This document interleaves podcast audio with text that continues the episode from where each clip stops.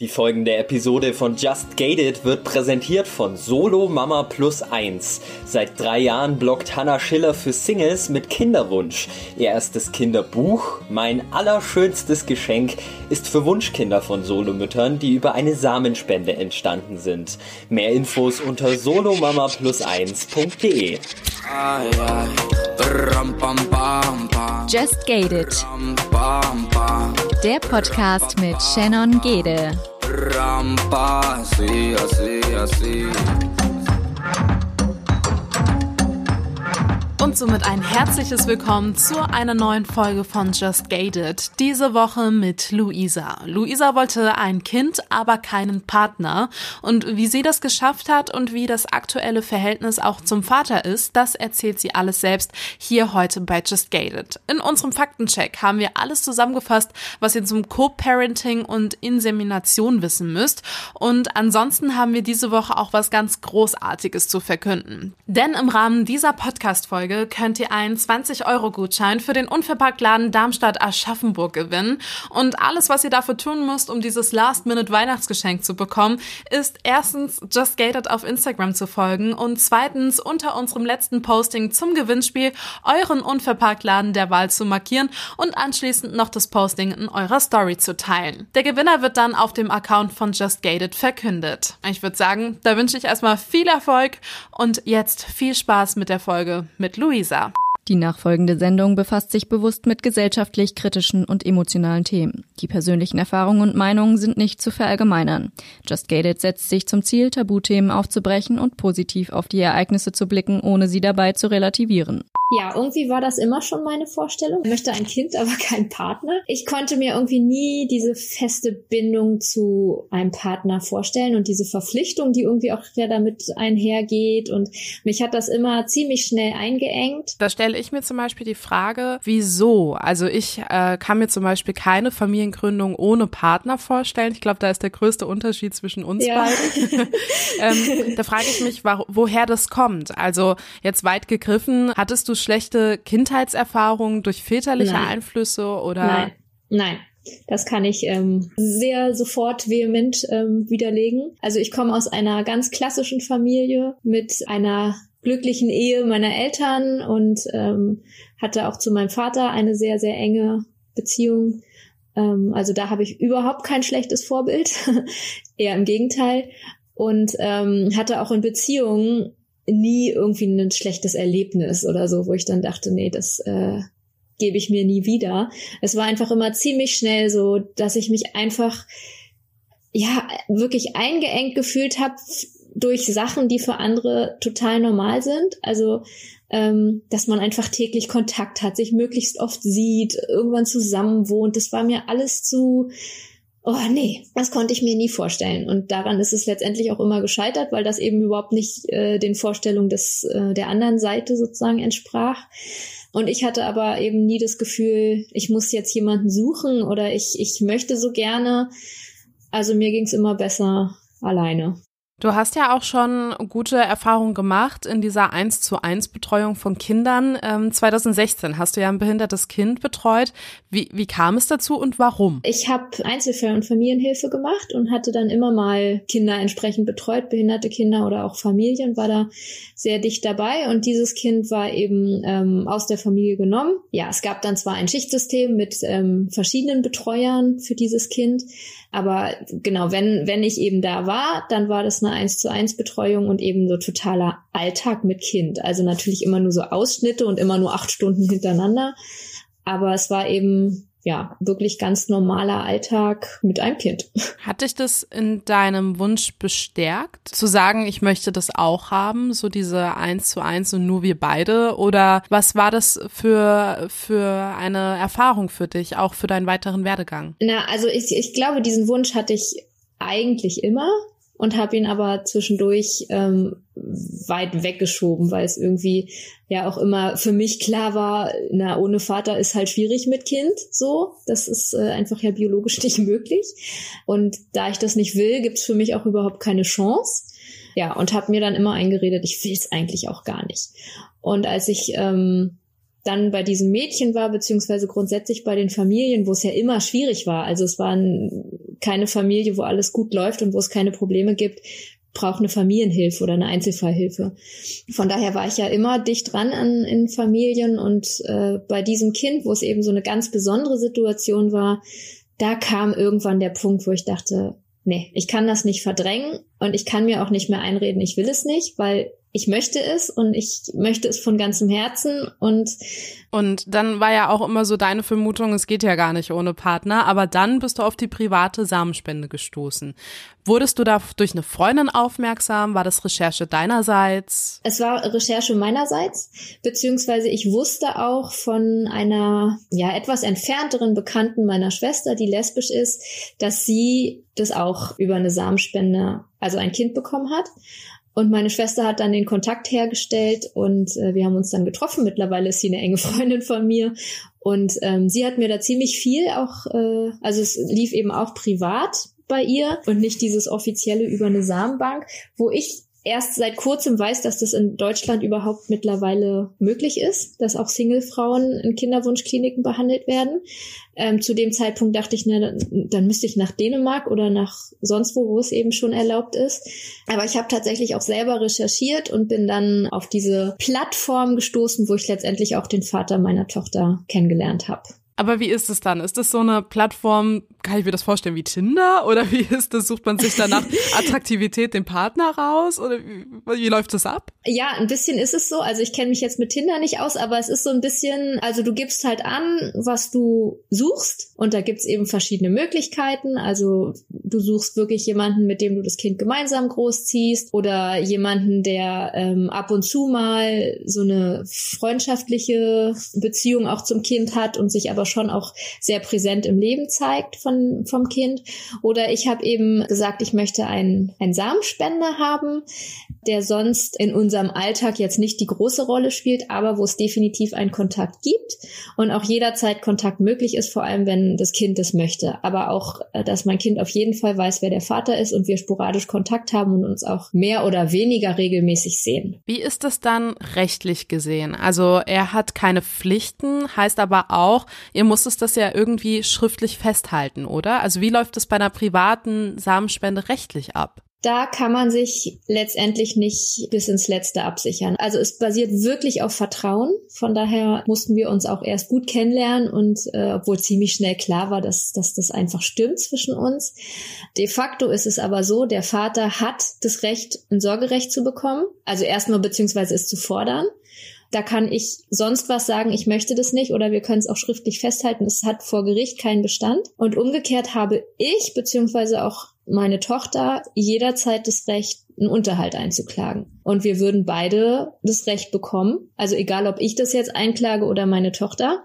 Ähm, und er würde auch, also es würde auf jeden Fall, wenn er es veranlassen würde, würde auch geprüft werden, ob ihm ein Sorgerecht zugesprochen werden kann. Aber dann heißt es ja, dass er nicht ganz frei von seinen Rechten und Pflichten ist. Also das ist ja schon, er kann ja trotzdem herangezogen werden als Vater, so gesehen. Ja, ja. Also dieses keine Rechte, keine Pflichten ist die Abmachung zwischen uns beiden. Und ähm, wir wissen auch, dass wir uns aufeinander verlassen können. Das haben auch die letzten drei Jahre gezeigt. Und es war irgendwie, also es stimmte zwischen uns einfach diese, die Chemie. Von daher hatten wir, glaube ich, oder offensichtlich beide da überhaupt keinen Zweifel dran. Aber genau, dieses keine Rechte, keine Pflichten ist jetzt erstmal eine Abmachung zwischen uns beiden. Also da hätten wir sonst was an Verträgen machen können. Das hätte vor Gericht letztendlich niemanden interessiert. Wie gehst du damit um? Also ich mache mir keine Sorgen, dass das ähm, von ihm kommen wird es gab schon nach der Geburt, dass ich so sowieso im Hormondusel dachte, oh mein Gott, mir wird mein Kind weggenommen. Aber eigentlich war klar, das ist, das ist utopisch und ähm, das wird nicht passieren. Also ich habe da wirklich das Gefühl, ich kann mich drauf verlassen und er kann sich drauf verlassen, dass ich mit nichts komme. Was mit meiner Tochter eines Tages ist, wenn die sagt, ich möchte aber, ist das ihr Recht. Kann sie bitten, es nicht zu tun oder versuchen, ihr zu ermöglichen, dass sie es in Anführungsstrichen nicht nötig hat. Aber wenn sie das einfordern will, kann es ihr niemand verbieten. Ihr habt euch dann in einem Café getroffen. Ist das nicht erstmal irgendwie absurd, einen ja. fremden Mann zu treffen und zu wissen, vielleicht wirst du der Vater? Ja, es ist auch absurd, einen fremden Mann zu treffen und quasi beim ersten Gespräch übers Kindermachen zu reden. Das ist, äh, ja, ist es. Wieso wolltest du denn zum Beispiel keinen farbigen Mann haben? Also ihr habt es ja kategorisiert auch. Du hast ja gesagt, ich habe eingestellt, was ich will und was ich nicht will da ist mir bei der Recherche aufgefallen, du wolltest keinen farbigen Mann, aber warum? Weil bei einem farbigen Mann, also glaube ich, grundsätzlich so gesellschaftlich oder ja, einfach nochmal andere Schwierigkeiten dazukommen, wenn es eben, also leider ist es ja so, dass da öfter man mit Vorurteilen zu kämpfen hat und so.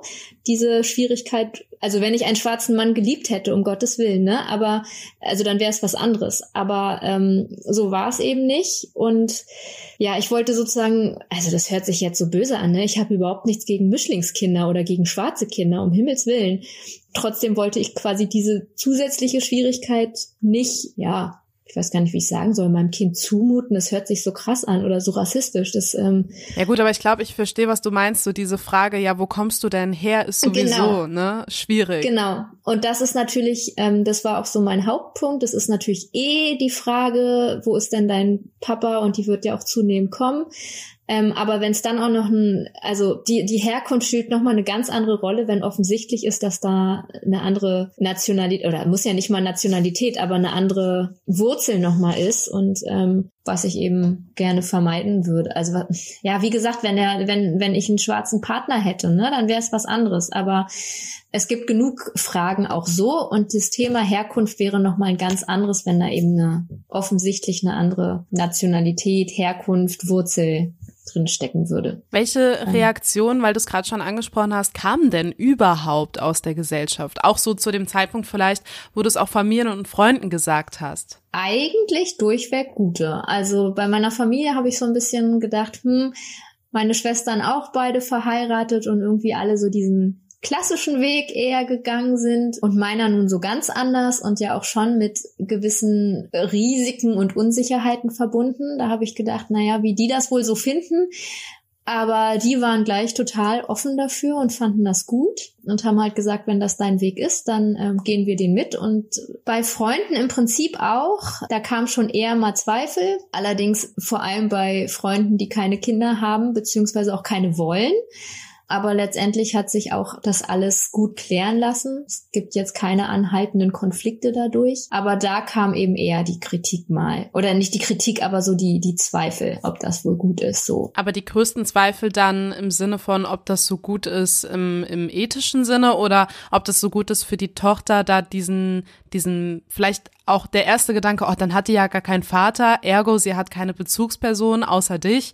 Waren das so die Ängste oder wie meinst du das mit diesen? Ja, das war eher so, ähm, ja, schaffst du das alleine und das ist ja eine Riesenverantwortung und genau das war eher so das Ding. Also so, dass jemand gesagt hat, aber ein Kind braucht doch Mutter, Vater, das kam eigentlich gar nicht. Also jedenfalls nicht aus meinem engsten Umfeld. Natürlich gibt's immer mal wieder solche Bedenken oder solche Fragen oder gab es, ähm, aber das kam aus meinem meinem Umfeld überhaupt nicht. Und wie ist so der Alltag, wenn ich fragen darf? Also wie ist so, wie bestreitest du deinen Single-Mom-Alltag? Naja, also ich, ich kenne es ja nicht anders, das kann ich immer so dazu sagen, weil auch oft, äh, wenn eben von Paaren kommt, oh, alleine Respekt und so, kann ich eigentlich immer nur sagen, ja, Respekt, du machst Zusätzlich hast du noch eine Partnerschaft zu pflegen. Das ist ein Luxus, dass ich das nicht habe. Also empfinde ich so. Das sehen die meisten anders, aber ich empfinde das so. Ja, und ansonsten würde ich sagen, haben wir einen relativ normalen Alltag mit Kita und ähm, zusammenspielen, rausgehen, uns mit anderen Kindern oder Familien treffen oder auch einfach zu Hause es uns alleine schön machen und irgendwann ins Bett gehen und am nächsten Morgen. Also jetzt natürlich äh, läuft nicht jeder Tag so, aber insgesamt würde ich sagen, wir haben einen relativ normalen normalen Alltag. Wie bist du schwanger geworden? Durch die sogenannte Bechermethode. Das heißt, ähm, er ist mit einem Becher im Badezimmer verschwunden und kam irgendwann raus und ist gegangen und ich habe dann die Spritze genommen und äh, den Rest gemacht sozusagen. Und was heißt das? Also was musstest du machen und woher wusstest du, was du machen musst? Also ich stelle mir das komplett kompliziert vor. Nö, ist es überhaupt nicht. Also wenn ich gewusst hätte, wie einfach das ist, ich hätte das nie gedacht, dass das geht, aber es ist ja im Prinzip habe ich die Spritze eingeführt und bin noch ein bisschen liegen geblieben, damit das alles schön drin bleibt. Und das war's. Und so eine Spritze, wie, also wie kann man sich das vorstellen? Gehst du da in die Apotheke und sagst, ich hätte gerne eine Spritze, um mich selbst zu befruchten oder wie heißt das oder wie funktioniert das? eine ganz es ist eine ganz normale Spritze. Also ich hatte das Glück, ich musste nicht in die Apotheke gehen, weil ich von besagter Freundin, ähm, die hatte noch welche und hat mir welche gegeben. Und da es sehr schnell geklappt hat, haben die auch gereicht, die ich von ihr hatte. Also ich habe äh, zwei Stück gebraucht, zwei Stück in einem Zyklus. Es hat sehr, sehr schnell geklappt, Gott sei Dank.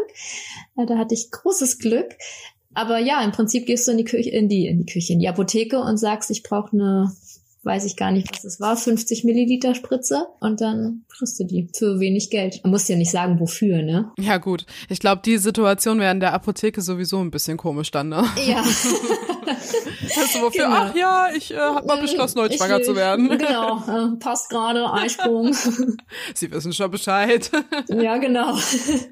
Aber er war dann, du hast gesagt, er ist dann gegangen. Wieso ist er da nicht dabei geblieben? War euch das zu privat dann doch irgendwie, weil er ja schon euch, also ihr hattet ja keine Partnerschaft, ihr seid ja nicht zusammen.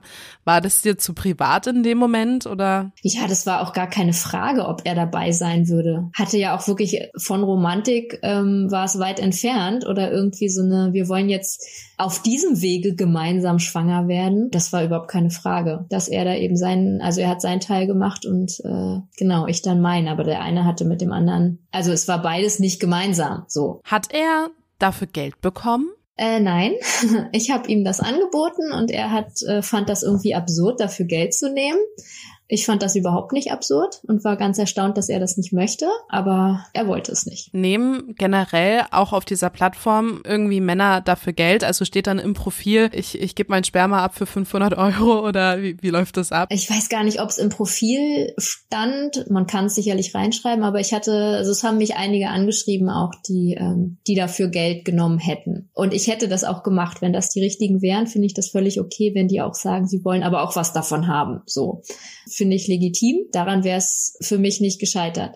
Es war nun Glück, dass ich ähm, ihn gefunden hatte, wusste, er ist der Richtige ähm, und er wollte kein Geld dafür. Das war natürlich äh, war ganz äh, günstig. Günstig ist in einem zweideutigen äh, Sinne genau. gerade.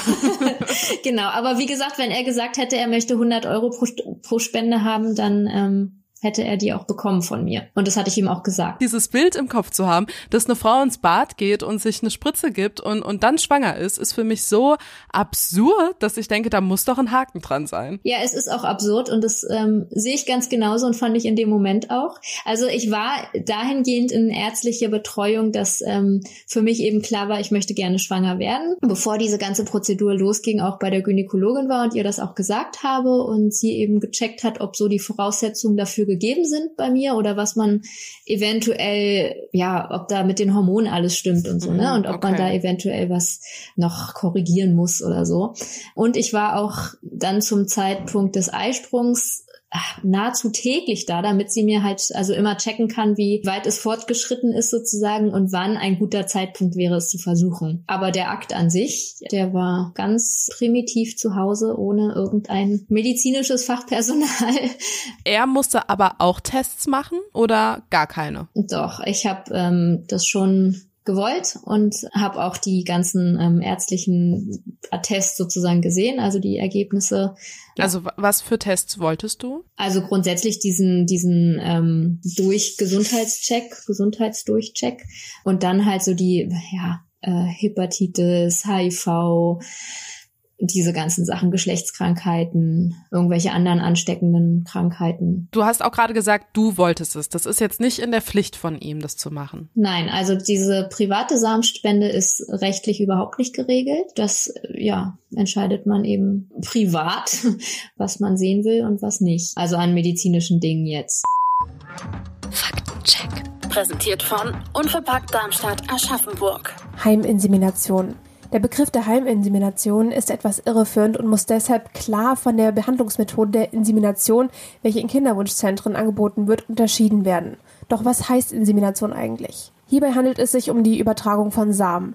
Dafür wird eine frische Spermaprobe benötigt, die unmittelbar nach der Ejakulation im Labor aufbereitet wird. Samen und Samenflüssigkeit werden dann voneinander getrennt und nur die fruchtbaren Samen werden ausgewählt. Diese werden dann anschließend direkt in die Gebärmutter der Frau übertragen. Bei der Heiminsemination, auch bekannt als Bechermethode, finden die Schritte der Aufbereitung des Spermas und der medizinischen Begleitung nicht statt. Wie diese Befruchtungsmethode abläuft, hat uns bereits unser heutiger Gast Luisa erklärt. Doch es folgt nochmal ein kleiner komprimierter Abriss. Der Samenspender ejakuliert in einen Becher und übergibt diesen an die Samenempfängerin. Der Samen wird dann in eine Spritze, die natürlich ohne Nadel eingeführt wird, aufgezogen oder in einen Besamungscup gefüllt, sodass die Frau den Spendersamen einführen kann. Um gesundheitliche Risiken bei der Becher-Methode auszuschließen, ist es ratsam, dass der Samenspender sich vorab auf Geschlechtskrankheiten testen lässt und möglichst sterile Materialien für die Übertragung genutzt werden. Becher und Spritzen sind in der Apotheke erhältlich.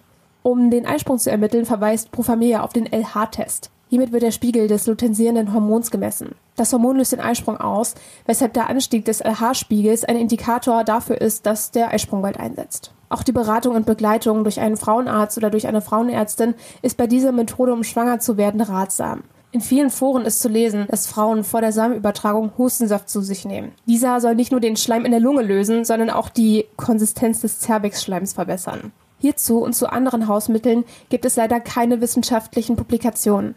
Deshalb sollte jede Einnahme vorab mit dem Arzt oder der Ärztin abgesprochen werden.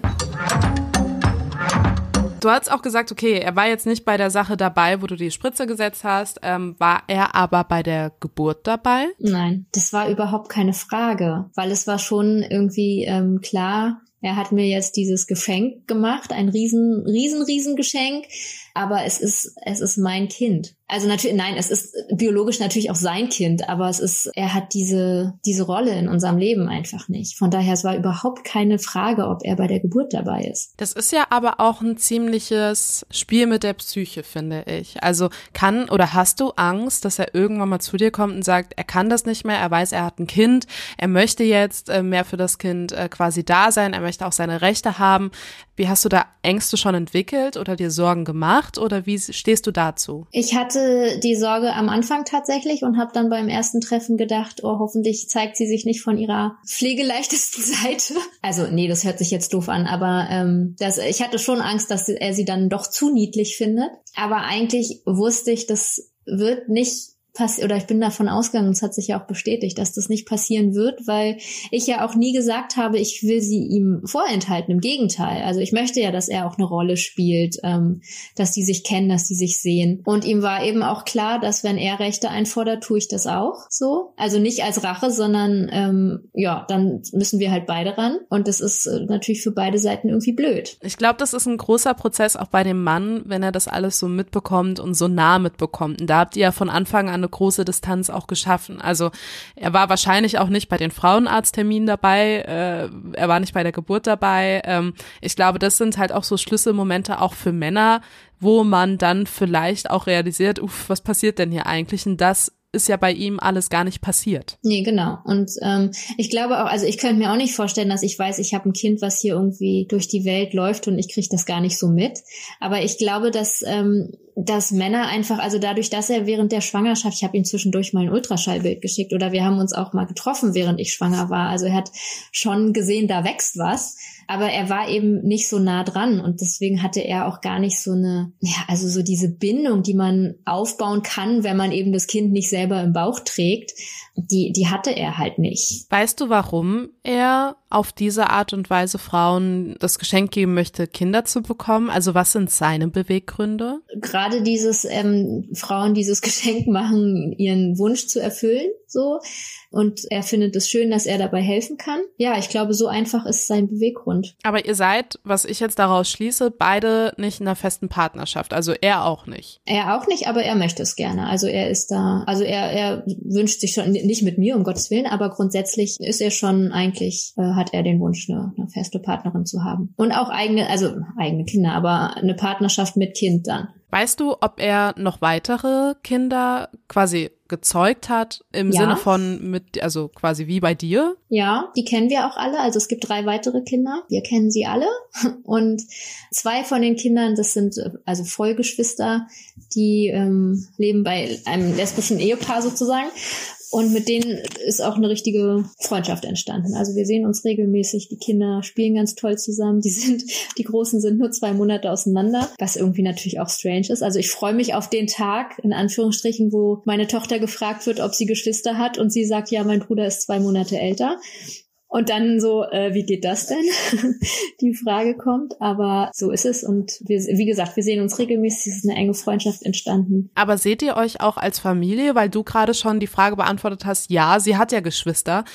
Seht ihr euch als Familie? Siehst du die Geschwister auch als Geschwister an? Wie ist dieses Familienbild bei euch? Also es ist schon so, dass jeder für sich eine Familie ist. Also es sind eben drei Familien quasi, für die er gespendet hat. Und die eine Familie hat eben zwei Kinder. Und ich glaube, wir sehen uns alle als eigene Familien und gar nicht, dass irgendwie die Kinder biologisch auch eine Familie sind. Aber ja, uns ist klar, biologisch sind sie's. Verrückt irgendwie. Ich frage mich aber auch, wie das für deine Tochter dann irgendwann mal ist. Meinst du, sie versteht das genauso, wie du es verstehst mit diesem Familienbild? Oder weil du kennst ja auch das klassische Familienbild so gesehen.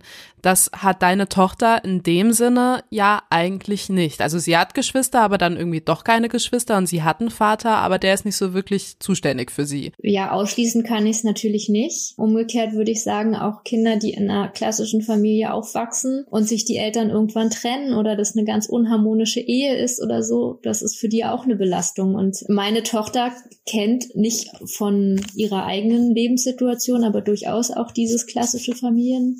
Modell, natürlich von anderen. Das können die perfektesten Umstände sein, in denen ein Kind aufwächst, was auch immer perfekt ist. Das sei jetzt mal dahingestellt. Und dann verändert sich irgendwas. Dann vertragen sich die Eltern nicht mehr, dann trennen die sich, dann äh, kommt plötzlich ein neuer Partner ins Spiel. Das weiß man ja nie. Und ich kann nur versuchen, meine Tochter so aufwachsen zu lassen, dass es für sie, also dass sie eine selbstbewusste, starke Persönlichkeit wird. Sie ist es schon sehr, sie ist so ein kleiner Löwe, aber dass es auch so bleibt und sie einfach stabil und ähm, ja selbstbewusst durchs Leben gehen kann und eben auch mit diesem, mit unserer Lebenssituation selbstbewusst umgehen kann und die gut für sich annehmen kann.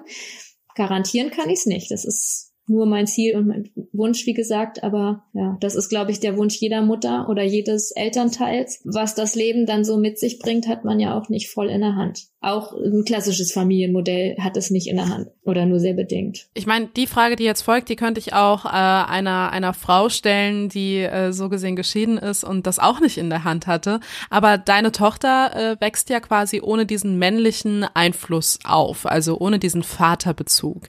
Gleichst du das bewusst irgendwie durch beste Freunde oder auch den Bezug zum Vater aus? Ich weiß jetzt nicht, wie oft seht ihr euch? Gibt es da diese Bindung oder wie entsteht das? Wir haben uns jetzt leider Corona-bedingt sehr, sehr lange nicht gesehen, weil er auch nicht mehr in Berlin lebt. Also es ist jetzt nicht weit weg, er ist nicht weit weg, aber ja, durch Corona und seine Arbeit und so haben wir uns jetzt leider tatsächlich sehr lange nicht gesehen. Ähm, er ist Thema bei uns, gerade auch bei meiner Tochter ziemlich doll, aber nicht verbunden mit unglücklich sein oder so, sondern äh, sie malt plötzlich dauernd Bilder für ihn oder erzählt auch in der Kita von ihrem Papa tatsächlich. Ich nenne ihn nie Papa.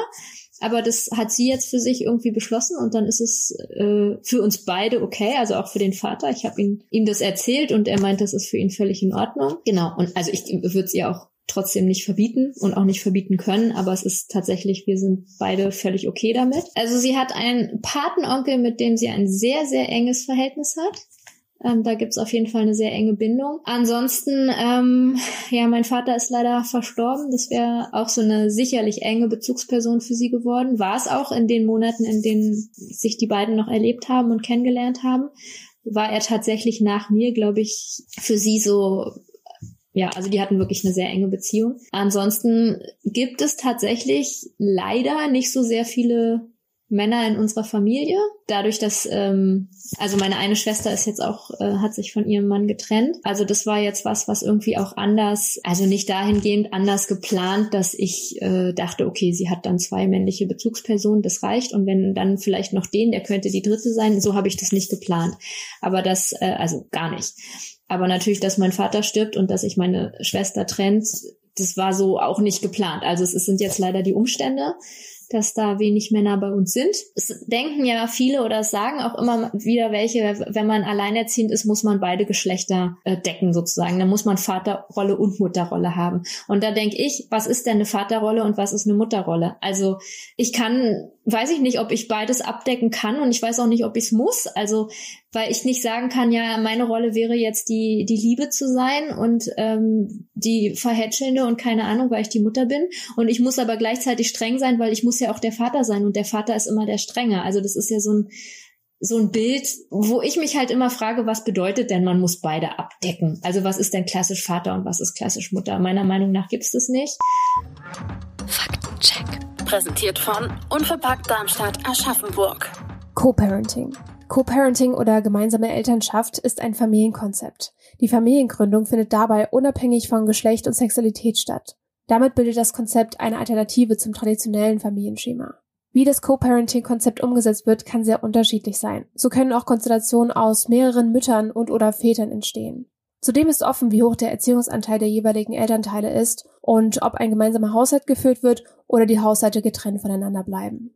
Was die gemeinsame Elternschaft auszeichnet, ist, dass die biologischen Eltern keine Liebesbeziehung führen. Wie es der Name verrät, geht es lediglich darum, ein oder mehrere Kinder gemeinsam aufzuziehen. Das flexible Modell des Co-Parentings bietet demnach alleinstehenden Personen und auch homosexuellen Paaren die Möglichkeit, ihren Kinderwunsch zu erfüllen. Ines Jogel schreibt in ihrer Publikation Elective Co-Parenting, Entscheidungsprozesse zur gewählten Co-Elternschaft, dass in einer Studie ermittelt wurde, Achtung Zitat, dass ein Drittel der männlichen Personen und die Hälfte der weiblichen Personen, welche die gewählte Co-Elternschaft leben, heterosexuell sind.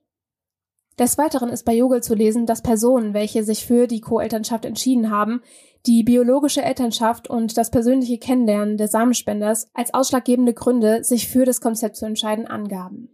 Hierzu sollte man wissen, dass Spenderkinder seit dem 1. Juli 2018 einen Anspruch auf Auskunft über ihre biologische Herkunft haben. Ab dem 16. Lebensjahr dürfen die Spenderkinder die Auskunft selbstständig anfordern. Zudem darf seit der neuen Regelung der Anspruch schon vor dem 16. Lebensjahr durch die sozialen Eltern verlangt werden. Dennoch dauern diese Prozesse oft sehr lang und sind teilweise nicht erfolgreich. Bei der gemeinsamen Elternschaft ist die biologische Herkunft für das Kind klar und es wächst auch mit beiden biologischen Elternteilen auf. Die Co-Elternschaft birgt jedoch ein rechtliches Risiko. Denn da beiden biologischen Elternteilen auch die rechtliche Elternschaft zusteht, können beide Seiten Unterhaltsansprüche geltend machen oder Umgangsrecht bzw. auch das alleinige Sorgerecht beantragen. Co-Elternschaft ist bisher nicht rechtlich geregelt. Daher basieren alle Absprachen zwischen den gemeinsamen Erziehenden auf Vertrauensbasis. Für viele wird daher die Frage aufgeworfen, ob das aktuelle Familienrecht noch zeitgemäß ist. Schließt du denn eine feste Partnerschaft irgendwann aus oder denkst du, du kriegst auch noch mal ein zweites Kind in einer festen Partnerschaft? Also seit ich meine Tochter habe, schließe ich in meinem Leben gar nichts mehr aus, weil das ist so das größte, unerwartetste Wunder, was mir hätte passieren können. Vorstellen kann ich es mir schwer, also eine Partnerschaft. Äh, aber wie gesagt, ich kann es auch nicht ausschließen. Und entsprechend kann ich auch nicht ausschließen, in dieser Partnerschaft ein zweites Kind zu bekommen. Also es wäre für mich tatsächlich eigentlich keine Option, jetzt alleine noch ein zweites Kind auf dem gleichen Weg. Das würde ich irgendwie, also ich würde mir schon ein zweites Kind wünschen, aber das ist, äh, das würde ich nicht packen, alleine mit zwei. Oder das Risiko, es nicht zu schaffen, wäre mir zu hoch. Und wenn ich das nach zwei Monaten feststelle, ist es halt zu spät. genau, aber dass das in einer Partnerschaft passiert, wer weiß. Das Finanzielle, meinst du, ist nicht zu packen oder emotional? Ja, nicht zu packen hört sich jetzt auch, also ich, es ist schon eine große Herausforderung, so ein Kind. Und beiden gerecht zu werden und das einfach auch ohne, dass man sagen kann, so, boah, boah, jetzt nimmst du mal das eine und ich das andere. Das weiß ich nicht, ob ich das so hinkriege, dass ich auch nicht ganz auf der Strecke bleibe dabei. Was sieht man von außen gar nicht, deiner Meinung nach? Weil das waren jetzt auch alles so Fragen, die ich, die ich so von außen beurteilen kann, wo ich mir das so vorstelle, so von diesem klassischen Familienbild weggekommen. Was denkst du, sollte man viel mehr thematisieren vielleicht auch? Also thematisieren grundsätzlich würde ich dieses ganze Thema Samenspende, ob jetzt anonym oder über eine Samenbank oder so auf dem Weg, wie ich es gemacht habe, da würde ich mir auf jeden Fall wünschen, dass das viel präsenter wird, ähm, weil es eben auch viel mehr betrifft, als man sich so, als man so mitbekommt natürlich. Man sieht es ja nicht den Leuten an, dass sie sich das wünschen oder gemacht haben. Ansonsten Ja, also so diese Zweifel, die halt oft kommen mit ein Kind braucht Mutter und Vater und äh, ja, es wächst ja von vornherein in besonderen, in einer, in einer besonderen Situation auf und das ist doch schwierig und so. Da kann ich eigentlich immer nur dagegen halten, das kann jedem Kind in jeder Familienkonstellation passieren, in Anführungsstrichen, dass die, die Umstände sich eben so verändern, dass es ähm, also was ich vorhin meinte, dass sich die Eltern streiten, dass die sich trennen, dass ähm, ja sowas und dass das dann letztendlich gar nicht mehr so eine besondere Situation ist, in der wir leben. Also der Weg dahin sicherlich, der ist speziell, aber unsere Lebenssituation an sich ist die, die viele andere auch haben würde ich jetzt behaupten. Oder getrennte Eltern, die ein sehr freundschaftliches Verhältnis haben, die irgendwie offen sind, auch für das, was von meiner Tochter irgendwann kommt ähm, wie zum Beispiel auch jetzt, dass sie ihn Papa nennen möchte. Und wir sind nicht geschiedene Eltern, die im Streit auseinandergehen, Sorgerecht hin und her klagen, um die Kinder kämpfen, was ja einfach leider auch viele erleben. Und das kann meine Tochter, muss es Gott sei Dank nicht erleben. Also sie wächst in äh, geordneten Verhältnissen, also ja, in geordneten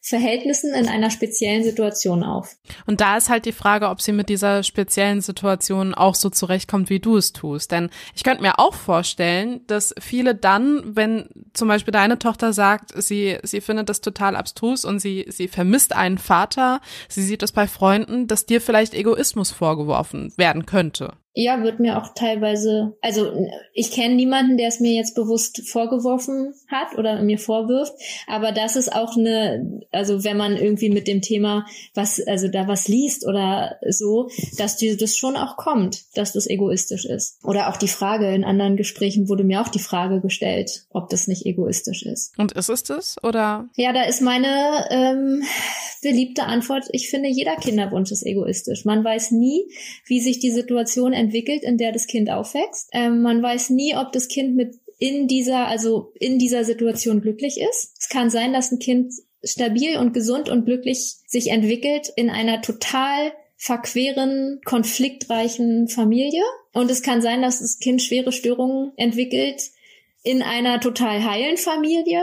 Ob es eben mit der Situation, in der es aufwächst, glücklich ist, das weiß man nie. Und wenn man sich ein Kind wünscht, geht es erstmal, egal in welcher Konstellation, darum, sich selbst diesen Wunsch zu erfüllen. Also ja, es ist, war geplant, dass sie von vornherein ohne Vaterfigur im Alltag aufwächst. Das stimmt. Ähm, und es kann sein, dass sie irgendwann sagt, na toll, da hast du mir das jetzt irgendwie vor, vorenthalten und mir das vorwirft, kann sein. Aber sie wächst eben mit der größtmöglichen Offenheit auf. Also was sie fragt, wird sie auch wissen. Sie wächst mit überhaupt keiner Lüge auf. Also natürlich erkläre ich einer Dreijährigen jetzt nicht den technischen Ablauf, aber mir ist eben wichtig, dass sie, dass sie genau weiß oder dass ich sie einfach in nichts anlüge, dass sie eben weiß, mir hat dein Vater ein ganz großes Geschenk gemacht. Ich würde gar nicht von ihr erwarten, dass sie es verstehen kann, weil ich weiß nicht, wenn, wenn ihr Weg der gleiche ist, dann ist das für mich natürlich völlig in Ordnung.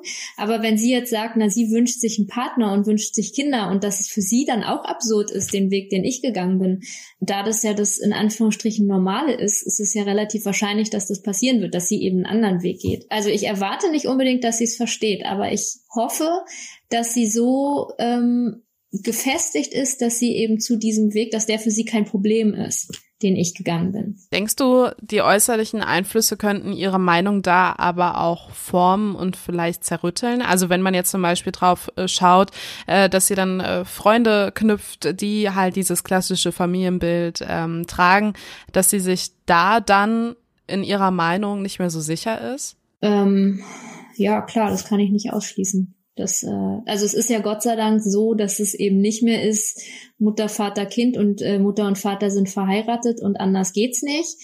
Ähm, was meine Mutter immer gerne erzählt, ist, äh, dass in ihren Anfängen als ähm, Lehrerin sie ein Kind in der Klasse hatte, also das ist natürlich Jahrzehnte her, aber sie ein Kind in der Klasse hatte, wo die Eltern nicht verheiratet waren und mit diesem Kind durfte nicht gespielt werden. Aber so lange ist es dann eben doch noch nicht her. Ähm, und dafür im Gegensatz heutzutage ist es sicherlich nicht die Regel, aber durchaus auch nicht total absurd, dass ein Kind bei zwei Mamas aufwächst oder bei zwei Papas oder bei, weiß ich nicht, alleine mit einer Mutter, die das Kind durch eine Samenspende bekommen hat.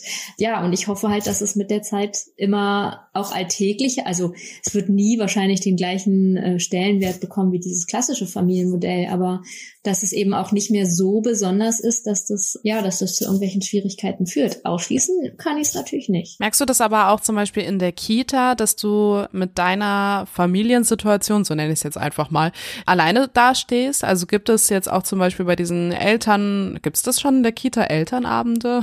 ich weiß es gar Ja. nicht. Ja, Ja. So, solche Versammlungen, sage ich mal. Ja. Ähm, äh, merkst du da, dass du die einzige ohne Partner bist oder ähm, also im Sinne von Samenspende ähm, oder Also in der Kita, die wissen das nicht, finde ich auch irgendwie nicht nötig. Äh, sie wissen, dass ich alleinerziehend bin und ähm, meine Tochter erzählt jetzt ja gerade irgendwie immer auch von ihrem Papa, von daher wissen sie auch, dass es da einen gibt und so und ich gehe auch offen damit um, ohne zu sagen, ja, aber das Ganze war nur einfach ein, äh, eine Samenspende. Also das finde ich ist jetzt irgendwie pff, so eine Information. Ähm, es gibt noch eine andere Alleinerziehende, äh, Da spielt der Vater aber ähm, schon auch eine Rolle im Alltag. Und der holt die Kleine auch mal ab oder dann ist sie ein paar Tage bei ihm oder so. Genau, also das ist, meine Situation ist da schon völlig unabhängig davon, ob es eine Samenspende ist oder nicht, ist schon auf jeden Fall speziell. Dieses, ja, meine Tochter ist auf einem besonderen Weg entstanden, aber unsere Familiensituation ist gar nicht so anders als als die in vielen. Also sie ist ein absolutes Wunschkind, also klar. Und das ist das, was ich hier in allererster Linie vermitteln will. Und ich finde, das sollte man jedem Kind vermitteln, egal auf welche Weise es entstanden ist. Und dass es einfach geliebt wird und geborgen ist und in ja sicheren Verhältnissen, also einfach emotional auch aufwachsen kann. Das sollte für jedes Kind irgendwie also möglich sein. Und ich würde behaupten, das ist für mein Kind, das, das ist so. Also sie hat viele Menschen, die an ihrer Seite sind und äh, wo sie ganz fest eingebettet ist. Und das kann ich nur jedem Kind wünschen. Also, und dass es eben, ja, wie gesagt, bei uns nicht unbedingt viel anders ist als in vielen, vielen anderen Familien. Das war unsere Podcast-Folge mit der lieben Luisa. Morgen, den 22. gehen wir um 20 Uhr live für euch auf Instagram. Und wenn wir gerade schon beim Thema sind, vergesst nicht unser Gewinnspiel mit Unverpackt Darmstadt Aschaffenburg. Wie gesagt, einfach nur Just Gated folgen unter unserem letzten Posting zum Gewinnspiel, euren Unverpackt-Laden der Wahl markieren und dann das Posting noch in eurer Story teilen. Den Gewinner der Aktion verkünden wir dann am 23. auf unserem Account von Just Gated. Lust auf mehr Infos zum Podcast? Alles zum heutigen Gesprächspartner findest du auf shannongaede.com und für dein tägliches Update klick dich jetzt bei Just Gated Official auf Instagram rein.